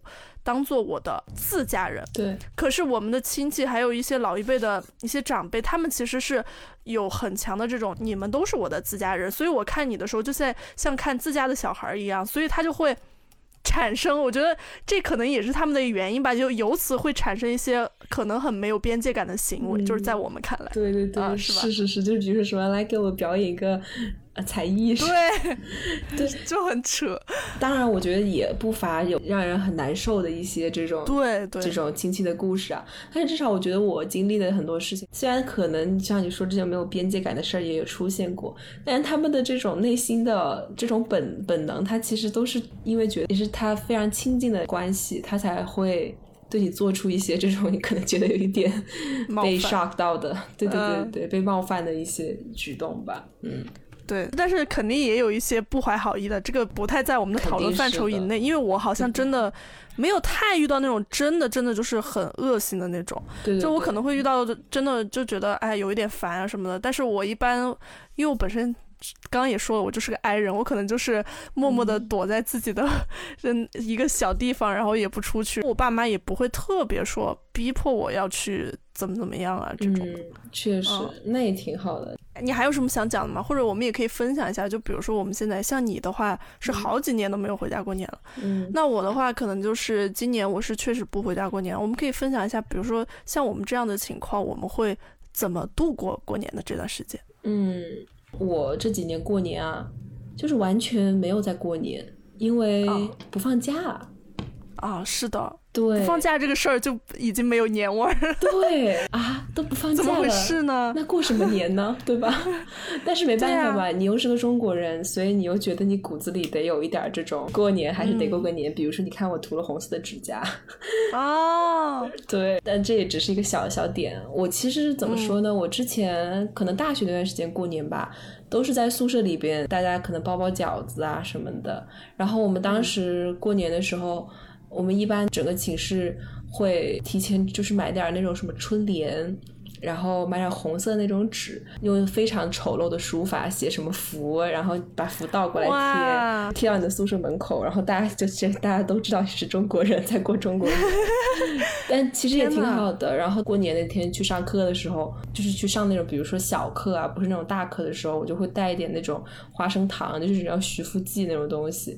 嗯，跟我的同班同学就是说啊，Today is Chinese New Year 什么的，嗯，也就是像你们的圣诞节一样。希望也给你们分享一下新年的幸运。哇，你好暖，就是有一种小事吧。我说实话，因为你在国外真的就毫无年味儿，因为没有人过这个年。也不放假，对吧？嗯。但是你，因为你是作为一个中国人，你还是会在这个过年的前面一段时间，你会开始有一点这种，哎呀，过年了的这种感觉。但是你好像具体的你也不会做什么事儿，顶多就是去思考一下年夜饭你想吃点啥。你知道这个春晚也很惨，因为春晚呢在我们这边有时差，就是你们已经把春晚过了，对对哦。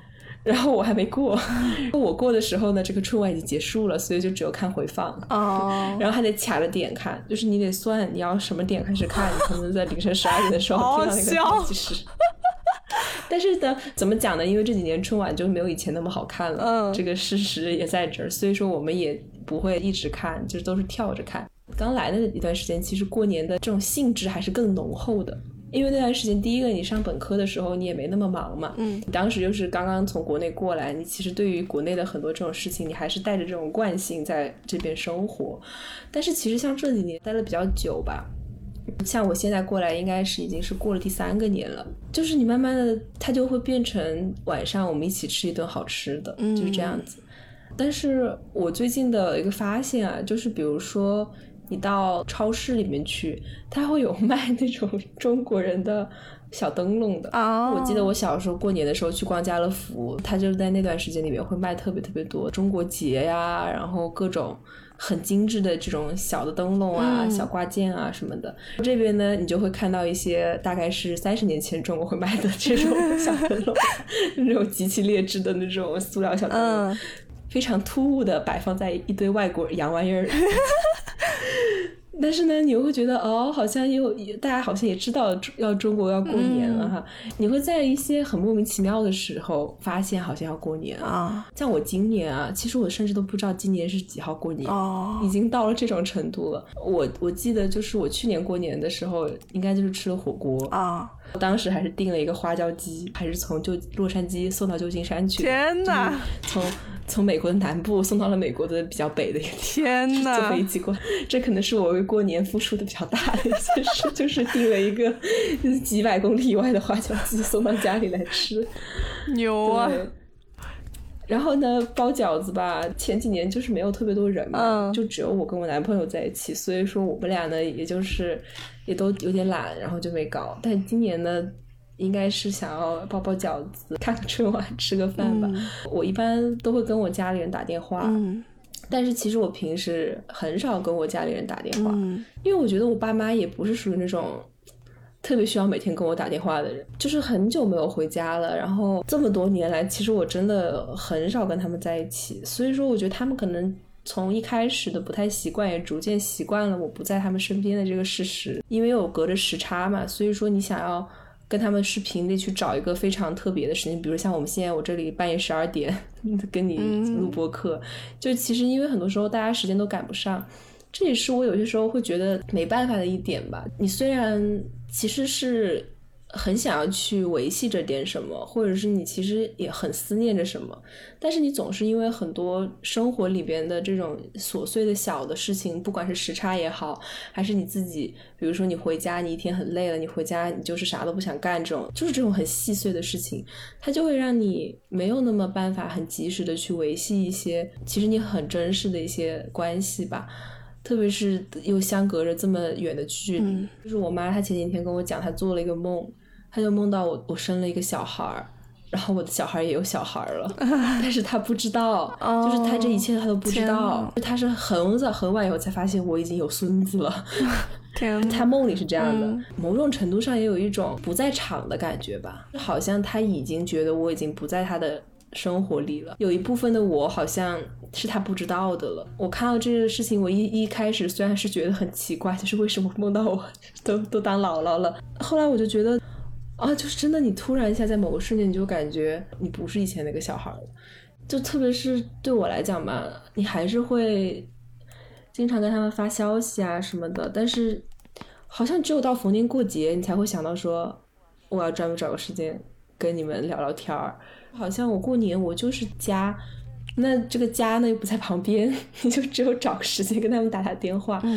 过年这种时候也会经常让我开始反思说。家这种乡愁，它到底意味着什么？或者说我到底要做点什么呢？但是我现在也没有找到一个很明确的答案。就是虽然我很多时候会自责，说我应该多多联系家里的人，然后多多跟他们打打电话呀什么的。但是好像你真的到生活里边，你也没有办法及时的做到。包括可能我的爸爸妈妈也不会说每天都想虫儿在干嘛呀什么的。虽然他们可能真的在怎么想，只是他们不会表达出来，可能也是怕给孩子负担吧。所以说有些时候，特别是到过年的时候，也算是新的一年的开始吧。特别特别深刻的感受到了小时候那个遍插茱萸少一人的那种感觉，就是你小时候那种很模糊的概念，它突然一下就在你的生活的这种感受里边。滋生出来了，我觉得现在对我来讲，过年就是这种特别浓的乡愁。嗯，因为我在这边，我真的干不了什么。你就算是去吃个饭，你在家里做个什么饭，但是因为你少了那些人，你少了那些情绪，你少了那种氛围，所以这个年好像对你来讲，它就只是一个正常的日子。对我来讲，我那天还要考试，就是很复杂。但是你这时候，你就会突然有非常浓重的乡愁，就是击中你的脑门儿。你不知道怎么去，怎么去接住它。你也觉得这事情好像应该离你很远，但它怎么这么的具体的出现在了你的感官里边？你再去回想，好像已经过去了这么久了，已经居然有这么久没有回家过年了。你又好像又做不了什么，嗯，又有一点儿想要抓着什么，但是好像终究还是抓不住的这种感觉。但是我相信的是，因为我们。在一起度过了那么那么多个新年，我们不仅是新年，我们作为一家人也在一起经历过了很多不可替代的时间。所以说，就算现在离得再远，就算我可能明年后年，我不知道我什么时候才能回去过年，就算是在这种充满乡愁的时刻吧，他这种乡愁有一部分也是很温暖的，他一次一次的提醒着你，还有那那些在家里的人在等着我。不管是怎么样，他们永远都好像把我放在他们世界里最重要的那个位置。就算是你离他再远，你们好像也从来没有分开过，就是这种感觉。嗯，真的好美好，又很美好，又有一种淡淡的感伤。嗯，我没有想到你居然会是这样一种感受，但是好像也不意外。其实我跟你是好像是不回家过年的两个阶段。我是刚开始不回家过年，但是你已经不回家过年这么四五年了，是吧？就我刚开始不回家过年，我就感觉哎还可以啊，挺爽的。我特别能理解你的那种感受。其实我觉得我现在时常也会有这样一种感觉。比如说，最近我有一个朋友，他要回家过年了，然后他发现过年这一段时间的机票其实是很贵的，他回家过年的机票是三千块钱。但是他就说他必须要回家过年，因为他必须要见他的奶奶，因为你像老人家身体越来越不好了，真的就感觉好像是见一面少一面。所以我特别能理解他的那种感受。就算我好像一年到头打工，好像也没赚多少钱啊，但这个年节我还是要花这些钱，我一定要见到那些人。其实我也是有这种感受的，就包括我这次，呃，说的是错峰回家嘛，我也去了一趟乐山。我那天甚至是专门就是租了车，开车去。把我奶奶从农村接出来，吃了顿饭，然后再把她送回去。就你去一趟就是一个多小时，然后出来又是一个多小时，送她回去，然后再出来，这就是已经六个小时。但是就是为了接她吃一顿饭，因为你真的就感觉，如果我今年不见她，我不知道她我下一次见她是什么时候。她不是一个以周为单位或者以月为单位、以天为单位的计算了，它是一个以年为单位的计算。嗯，这个时间跨度一下变得这么大。就我前段时间听呃一个播客，他也是说，就是如果你真的算一下你跟比如说你的父母在一起的时间，就当你比如说高中毕业的那一刻，可能你到了另外一个地方，你去上大学了，你就会发现，其实你跟他剩下的时间能见面的时间已经变得非常非常少。包括我会，我会有非常强的那种先袭来的那种愧疚感和后悔的感觉。我其实很害怕，万一有一天，比如说，我说要带他去做一个什么事儿，但是我最后却没有做。比如说，我可能还想再带我奶奶去旅游一次。高中毕业的时候，我自己带着我奶奶，我们俩去，呃，云南。大理和丽江旅游了一次，当时报团嘛，然后那个团上还特别多爸爸妈妈带着小孩儿，他还说，哎，你就一个人带着你奶奶出来玩。我说对呀，反正我们那次玩的挺开心，因为我奶奶她也没有坐过飞机，然后她那个时候其实年龄已经挺大了，已经七十了。但是我其实真的就非常怕，特别是我前年吧，也经历了我外公一下子突然就离世了嘛，所有人都没有那个心理准备，所以我会很怕这种。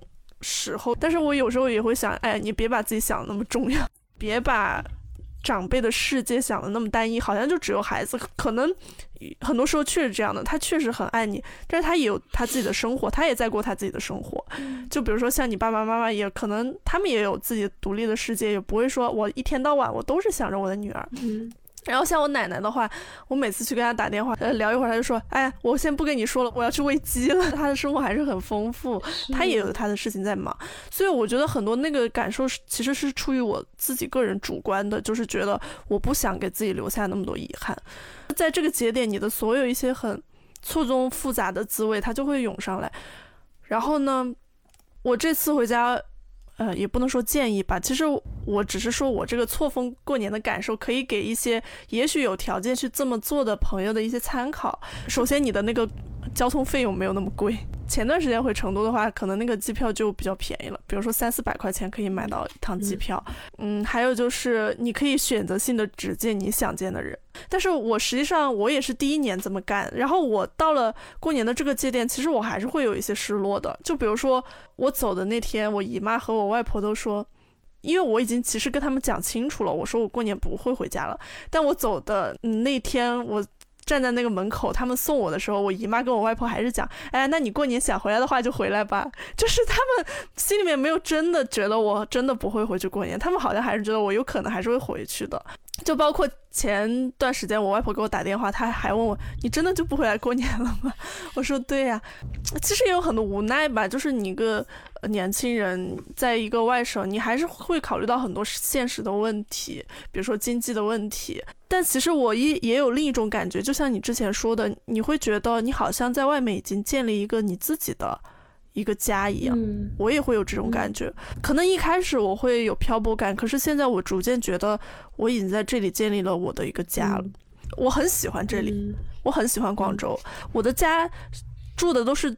当地的一些居民，他的那个居民楼是很老的，周边是很有烟火气的，就是真的会给我一种家的感觉。它的体感上会给我一种家的感觉，包括我在这里，我好像把我的整个家的环境都布置的非常的舒服，有我自己做的拼图，然后我自己做的各种呃小东西，我很喜欢做手工，有我自己想学的乐器呀，还有我的宠物以及我的目前的伴侣，其实真的是一种非常有归属感的一个状态。所以我的感觉，我好像是在这个地方过了一次年，就是这个地方好像就也成了我的第二个家。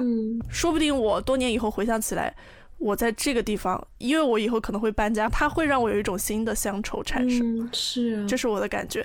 就是我在广州的这一两年，时常会有一种感觉是，好像这是我生命中非常非常快乐和璀璨的一段日子。嗯，觉得好美。然后，嗯，是的，因为我每天又会在这里做饭，我真的就是觉得我是在生活着的。这次过年，我其实也是。蛮认真的想在这边过年的，呃，我跟 Michael 有去逛一些就是年货的一些店铺啊什么的，就是它一整条街都是那种红红火火的年货店铺。对，但其实不是特意去逛，是我去看胃病的路上有经过那里，然后我们就去逛嘛。我们就买了冰箱贴，就是过年的那种龙年，因为今年不是我们俩的本命年嘛，去买了一些龙年的那个冰箱贴，然后还买了一个福字，也准备就是在我我们家兔兔的那个兔笼上弄一些亚克力的春联啊什么的，好可爱啊！天，对，这次过年我们还写了三个计划表，就很搞笑。虽然我们是两个批人哈，但是我们就是有刻意的在做这些事情。呃，第一个表是年货清单。就是我们要买哪些年货，然后分别在什么时候买，必须要过年前买，因为过年的时候那些东西就停运了嘛。比如说像呃兔兔的草呀，还有兔粮，就会提前囤一下。嗯，我还要买一些什么零食啊之类的。然后还有一个清单就是过年的大扫除清单，列了家里面有哪些地方是需要大扫除的，是我们平常做家务的时候可能不会顾及到的一些地方，那我们就要把这个。大扫除给做了，可能我们分，比如说我们二月一号做什么什么，二月三号做什么什么。虽然我们列那个计划就是有点拖延，也没有完全按照那个在搞，但是我感觉我们过年这段时间就肯定会好好的把家再重新打扫打扫。我们还专门弄了一个年夜菜清单，就是有在想我们要吃什么。我们也想说要吃火锅，就可以吃一个，比如说椰子鸡的火锅呀，或者做一些西餐。那你们要请别人吗？应该就我们俩吧。我觉得应该其他人都会回家过年。是是。其实我们在广州这边玩的最多的，我刚刚说的一个朋友，他已经回陕西过年了嘛。然后还有就是一对情侣朋友，他们应该各自也要回自己的家。所以多半就是我们两个人。因为这次我是跟他说好了，我们俩都是不回家过年了。他爸妈其实也知道他不回家过年。对，因为他是中山人嘛。但是他爸爸妈妈说会到时候会来广州来跟我们吃一顿饭。嗯，挺好。但我们。一方面觉得就是没有回家，好像没有那种热热闹的感觉；一方面确实也觉得有一点爽。我的感觉是这样子啊，比如说有一些上班的朋友，他可能一年到头他的假期没有几天的，嗯，但是他如果要回家过年，他就一定得收行李，得在路上奔波，得走亲戚，其实是很累的。嗯，Michael 他就是说，他每年走亲戚他都觉得很累，从早到晚要去很多地方。我自己的。感觉也是这样吧，特别是如果那些朋友是像我一样，本身身体底子不是特别好的，你走个亲戚你就已经累得不行了，天生气血比较虚的朋友啊，假期如果也不能休息，其实是一件蛮蛮让人心累的一件事情。就比如说我以前。呃，上学的时候好不容易放个假，我爸妈还让我问我说：“你去要不要去哪里哪个亲戚吃饭呐，或者结婚呐？”我就真的就不想去，因为我真的就想在家里面躺着，恢复一下我的元气。所以我觉得也一定有朋友是这样的。我自己在这边过年的话，一方面可能确实是没有那么热闹啊，稍显冷清。但是你自己在家，你又不用出去走亲戚，它真的是一个假期。嗯，所以说感受也是蛮不一样的。其实我觉得还是。有那种很自由的感觉吧。这个年我想要怎么过年，我也要做什么清单，都是我自己做的清单，不是这个家里人说今天你，呃，初二去见你的大姑，初三去见这个这个谁。对。你说你现在在这个家有一种具体的这种家的实感，也是在家里过年，也是成长的一部分吧。我其实没有想到，就是我说实话，因为今天突然说要聊不回家的人是怎么过年的，我觉得其实我们俩还差挺大的，可能也是跟国内国外有。关系吧，我觉得你在国内，就算是不回家，再怎么讲，我觉得你至少是在这个过年的心境里的，仍旧你会做一个这种。三个大列表，说我要做什么做什么，然后你想要去逛那种年货的集市啊，也是过年的这种味道吧，所以我觉得它其实也是一种。年轻人的新的一种过年的方式吧，其实只要心在一起，你也不一定一定要拘泥于那个时间节点。这种新的一种过年的体验啊，包括嗯，你们自己对自己的生活这种安排啊，可能也是家里人所希望看到的吧。不一定你们在他身边，他们才开心。很多家里人他知道你在外地过年，你也可以过得很好，你也有自己很温馨的一个住所，自己在乎的人在身边陪伴你，其实也是一种安慰吧。就我听你讲，我觉得也挺美好的。虽然没有回家，但是好像也是另外一种回家了。嗯，新式过年。是的，对。但是我真的觉得跟我差太大了。对呀，我也没有想到你，我以为你会跟我一样。我 完全没有这样，对吧？但是我觉得你肯定代表了很大一部分海外华人过年的感受。嗯。就是真的离得太远了，是的，就是你想回去，你飞过去十六个小时，飞回来十六个小时，还要转机，还有时差，你要回去过年，真的是件太奢侈的事情了。那你在这边过年总是四不像，在国内你就算不在自己的老家，但是其实你身边的人，大家还是在过年，可以体会到一种不同的过年的气氛。就像你刚刚讲到的，你说你在那边可能会产生第二次的乡愁。但是我会觉得我在这里好像 我只会怀念这段时光，但是我永远的知道这里不会让我产生乡愁。嗯，我虽然在这里具体的生活过，也许我在这边也短暂的拥有家的这种安全安心的感觉啊，但是它不是归属感，就是我从来没有觉得我属于这里过。你记得我之前刚刚回国的时候那段时间，我不是跟你讲我还挺难受的嘛？嗯，因为太久没回去了，然后就觉得自己很熟悉的地方好像有点有点不适应，这边的生活跟国内的生活又很不一样。你好像觉得你应该回到一个很熟悉、让你很自很自如的一个马上就融入的地方，但是你身上的这些。离开家太久的这些痕迹，它在你回到家的那一刻都很明显的展展现出来了。嗯，那种最熟悉的陌生人的感觉，很难以去用语言描述吧。但那种感觉就是很复杂的。你刚刚讲到说，你错峰过年的时候，你去见你奶奶，你花了很多很久的时间，就为了去接她吃一顿饭，这种感受，因为你不知道你下次见面是以什么时候为计算了。其实我觉得对我来讲，真的就是这几年一直都是这样子。是，就不管是父母、家里人也好，还是我在国内的朋友，像比如说你，还有可能在不同的地方的这些伙伴们，在离开的时候，好像都是轻轻松松的说下次再见。因为我们再一次相聚的时候，好像也还是很熟悉。但是我觉得，真的你仔细去回想过去的这些日子，好像下次再见，真的不知道要多久再见。就是特别是对我来讲吧，嗯，其实我刚刚突然想到一个画面，我我其实对我爸妈吧，我很少会有一种见一面少一面了的感觉，我其实从来都没有过，嗯，然后我其实之前跟他们分开的时候呢，我也没有非常的难过，因为我总觉得我还是会很快再回来的，但是我这次回国了以后，我就待了可能不到一个月吧，然后我走的那一天那种。心情的滋味是我现在都记得非常清楚，因为我这次回去以后，我就发现我爸他头发白了特别多哦，但是他也瘦了很多。这个瘦呢，是因为他在努力锻炼，这是件好事儿。嗯，但他确实头发白了很多。然后我妈妈呢，她还是一个精神气非常好的人，我感觉她也没有怎么变老。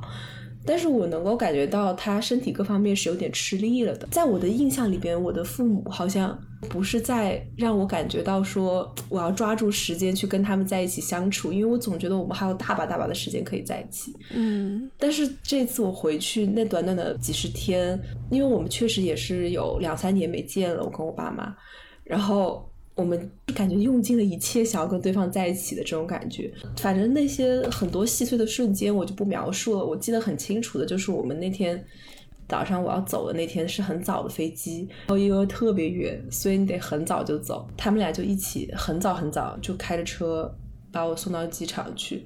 全程我们也没有讲几句话，我妈妈我也很困，然后我就一直抓着我妈妈的手，我们俩就靠在一起，我爸又在前面开车。其实那个时候我心里就有一种很复杂的滋味，就是我一边呢又觉得我马上就要回回到这边，又会焦虑很多这边的事情，那一边我真的就觉得好不舍啊，就是我以前都没有这种非常强的感觉。嗯，然后那天我们到了以后去办了值机手续，就是还有一段时间才登机，要是像以前我就早就自己进去了。那那天那个机场也没几个人，然后我们就去机场楼上的一家餐厅，在那吃面。然后我们三个呢，就是在吃吃那个面，就真的吃了特别久。就是我当时的感觉就是，其实我们也没有怎么讲话。我爸一直就是你多吃一点，多吃一点。但是我们真的就是，哎，就是，就是我觉得我们三个好像都知道，就是你吃了这一个，嗯，你吃完这顿饭，再见你也不知道什么时候，然后再三个人在一起坐下来再吃一顿这种饭，你要到什么时候？好像就是希望。就是在那碗面上多花一点时间，好像就是我还可以不走，嗯，然后就是这样子。以前我们三个人在一起都还是很多话讲，就是会叽叽喳喳的一直说话。但那天早上就特别特别的安静，好像也不愿意讲破，但是真的就是心里就是很心酸。嗯，到真的最后时间快到了，然后我要走进去。我觉得我妈吧，她已经有点儿就是不太行了。然后我爸呢，我觉得，因为我爸他又是一个不是很善去表达感情的人，他是属于那种我每次就包括我这次回国，他没有开车来接我，他是坐 他是坐地铁来接我的。就是其实你根本就不需要一个人。来坐地铁来接你，再陪你坐地铁回去。就是如果你是坐地铁来，我自己就可以回去。但他就是会，他就是那个执拗的要坐一个小时的地铁跑过来接你的那个爸爸。然后呢？天呐，对，然后我不行了。没事。然后，就包括我妈，她也是。她其实大部分时间她都是自己的生活非常的丰富多彩的。但是有一天。我们晚上在吃花椒鸡的时候，我妈突然就靠在我身上，她就说我，她她靠在我身上，但她没跟我说啊，她跟我爸说，她说，她说我好难过啊。然后当时我我跟我爸都很紧张，因为我爸和我妈当时就经常会吵架，然后我爸就当时以为我妈要找他的茬儿了，结果我爸就很担心，然后我也是怎么怎么回事，然后我妈就突然一下就哽咽了，她就说，我想到再过两个星期虫儿就走。我没有很具体的感觉到过这种东西，因为以前我真的觉得我就是他们生活的一部分，他们也是我生活的一部分。但是好像这几年来，真的我们隔得太远太远，就这种距离真的是没有办法去打破的一件事。所以说这次我走的时候，我当时在机场，我妈就跑过来抱我，然后我就抱了她。然后抱完了以后，我爸就在那僵着，然后我当时真的就是有点真的绷不住，然后我就跑过去抱了一下他，然后我爸他他好像也没有说什么，他就是很很用力的抱了一下我，然后拍了一下我，就嗯了一声。就是在这种时候，好像那种不舍啊什么的就都传递出来。但是我当时真的忍得很厉害，因为我当时真的没有哭。然后我是转过去我就开始爆哭，但是我在他们面前，我应该是我记得我应该是还是没有哭的。离别这个事情，就是我真的没有办法再把它搞得太难过了，因为我知道就是在场的所有人都已经难过到不能说话了，所以我也不知道怎么办。然后。我就走了，我走到很远，走到安检，就是过了很多很多个这种，你要去检查护照什么的，就是过了很多很多个，你就看到他们还在那个地方站着，你看不到他们的都快，但是你能够看到依稀的两个影子在那里。当时我就走到那个机场，我就一直在转头，不停的转头，说你们快回去吧，就是这样子。但他们就一直在那站着，然后站了很久很久。就是你就想起这些瞬间的时候。你就想到那一那一碗吃不想吃完的面，想到那个那个突然一下变白变特别特别白的头发，那个突然一下跟你说话说一会儿就喘喘气要歇一会儿的妈妈，你就会觉得时间好像真的过了好久。就这个年，我要什么时候才能回去过？我这辈子还能回去过几次年？我就觉得，虽然很多人都觉得出国去看一下世界啊，世界很美好的事情，是一件大家都期望来开眼界啊什么的。但是我真的觉得，作为一个土生土长的中国人，你没有办法割舍那些东西，它永远都在。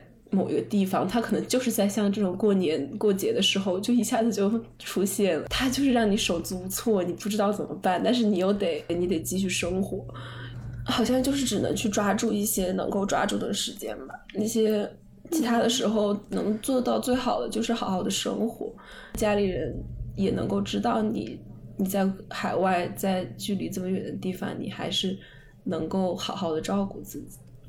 嗯。是，哎，感觉播客需要暂停，我需要去痛哭流涕一小时。我我刚刚真的绷不住了，我整个。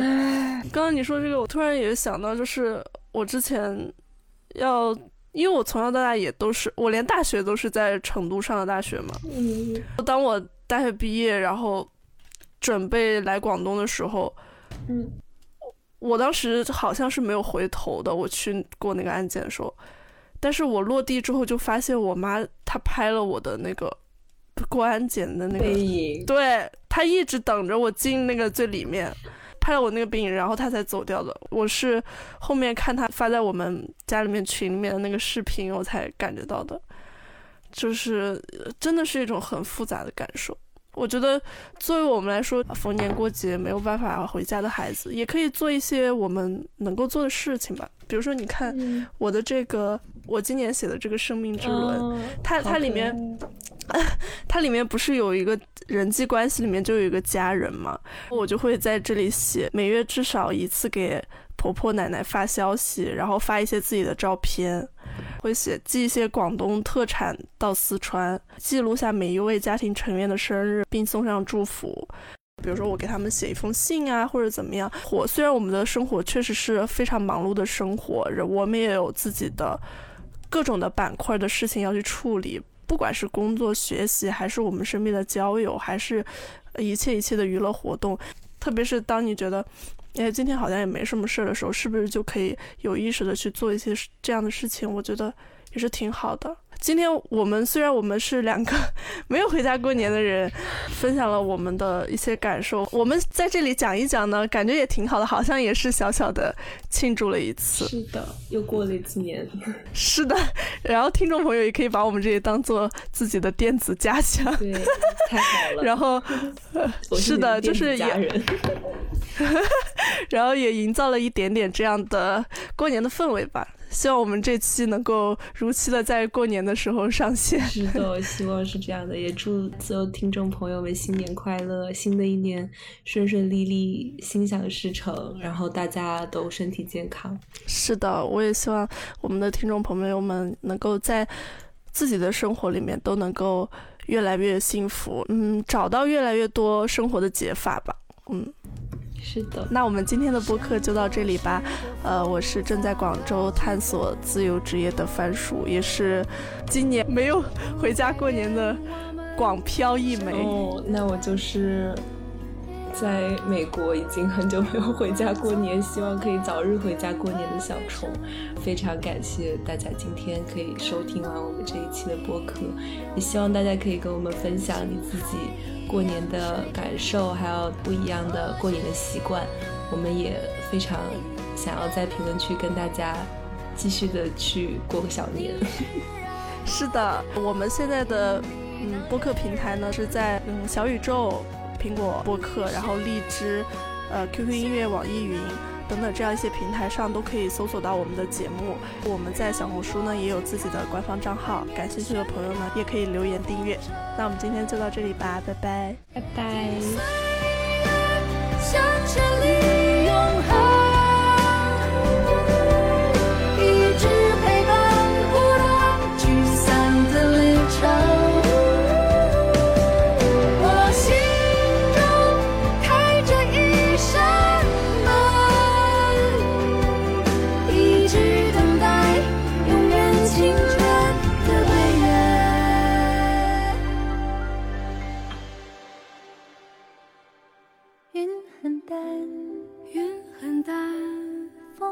轻风寒起远行人，浮浮沉沉。